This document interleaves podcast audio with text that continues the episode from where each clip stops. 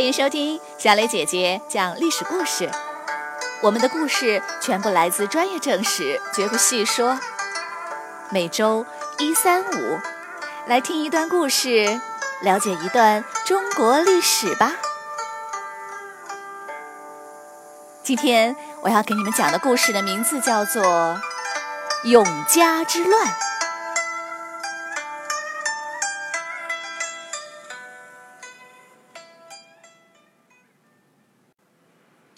人刘渊建立的汉国，就像一把烈火，迅速的燃烧起来。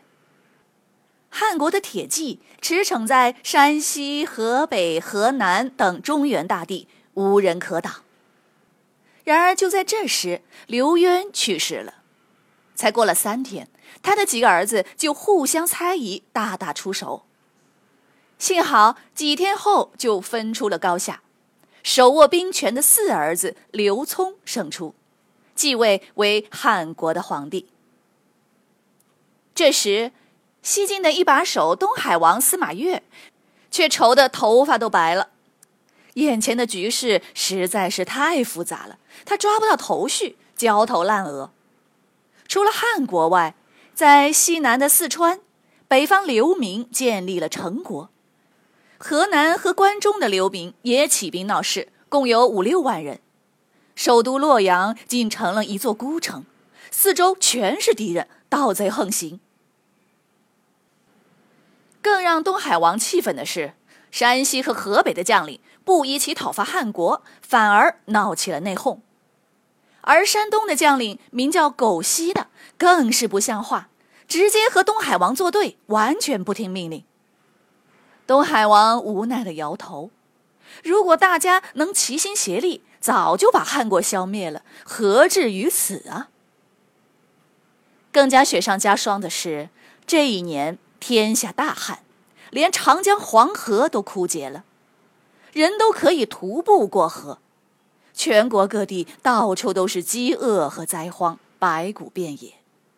洛阳也不例外，粮食紧缺。然而，各州郡害怕被汉国和流民抢劫，谁也不敢往洛阳送粮食。东海王就只能眼睁睁地看着洛阳城里的粮食越来越少。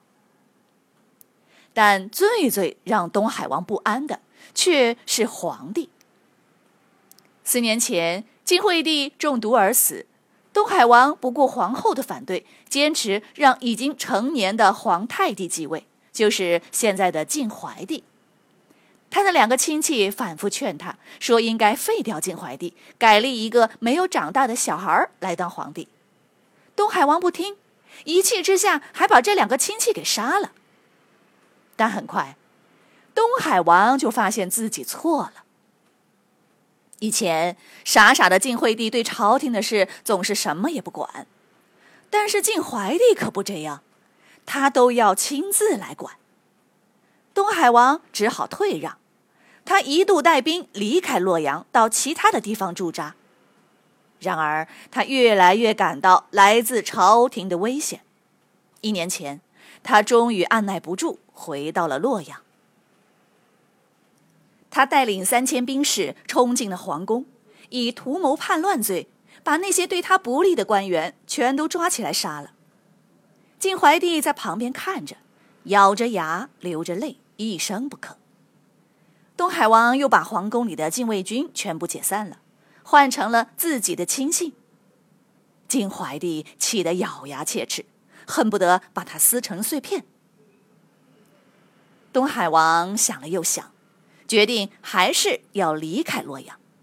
他穿上盔甲，对晋怀帝说：“汉国太猖獗了。”与其在这里等死，不如我领兵出去和他们决一死战。他根本不听晋怀帝说些什么，就带领全部的兵力离开了洛阳，而且他把朝廷的文武百官也全都带走了，去到了五百里外的象县。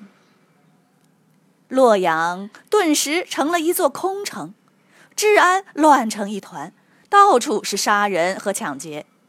皇宫里饿死的尸体随处可见。孤零零的晋怀帝双眼充满了血丝和仇恨。他提笔写下诏书，要山东将领苟熙讨伐东海王。苟熙便向全国发布通告，列举了东海王的罪状，要声讨东海王。东海王跟苟熙交战了几次，都战败了，他非常的惶恐，心力交瘁。病倒了几天后，竟一伸腿就死了。他死后，剩下的官员谁也不敢主事。最后，大家决定，所有的军队和官员一起护送东海王的灵车前往东海王的封地东海郡去举行葬礼。汉国将军石勒知道后，派轻骑兵追击，在苦县。轻骑兵追上了这一支送葬的大部队。轻骑兵把他们包围起来，用弓箭射击。西晋的军队就像无头苍蝇一样乱成一团，互相践踏喊叫，毫无还手之力。不一会儿，尸体堆积如山，十多万官兵就这样全部死去，无一幸免。所有官员和亲王都被俘虏了。石勒问他们：“是什么让西晋乱亡的呢？”大家争先恐后的说：“这可不关我的事儿。”石勒冷笑一声，就把他们全给杀了。然后他把东海王的尸体拖出来，一把火给烧了，说：“搞乱天下的就是这个人，今天我为天下报仇了。”随后，汉国攻入洛阳，俘虏了晋怀帝。洛阳城又一次被魂匪，中央政府崩溃了，各地的将领于是就各自拥立皇太子，各自为政，统一天下才三十年的西晋，就此分崩离析，山河破碎。这一年是公元三百一十一年，年号是永嘉五年，历史上就称为。永嘉之乱。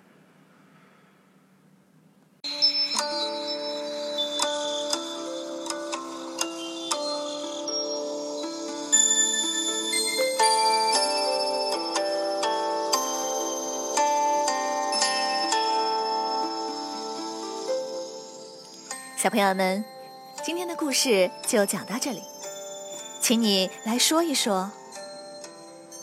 东海王面临着敌国的威胁，将领又不和，粮食还紧缺，孤立无援，皇帝也不和他一条心。这么错综复杂的环境，他最终决定抛弃洛阳和皇帝，带领文武百官去了外地。你觉得东海王的这个解决办法好不好呢？你有没有其他更好的办法？欢迎你们到公众号留言，或用语音告诉我们你的想法。感谢你们今天的收听，我们下次再见。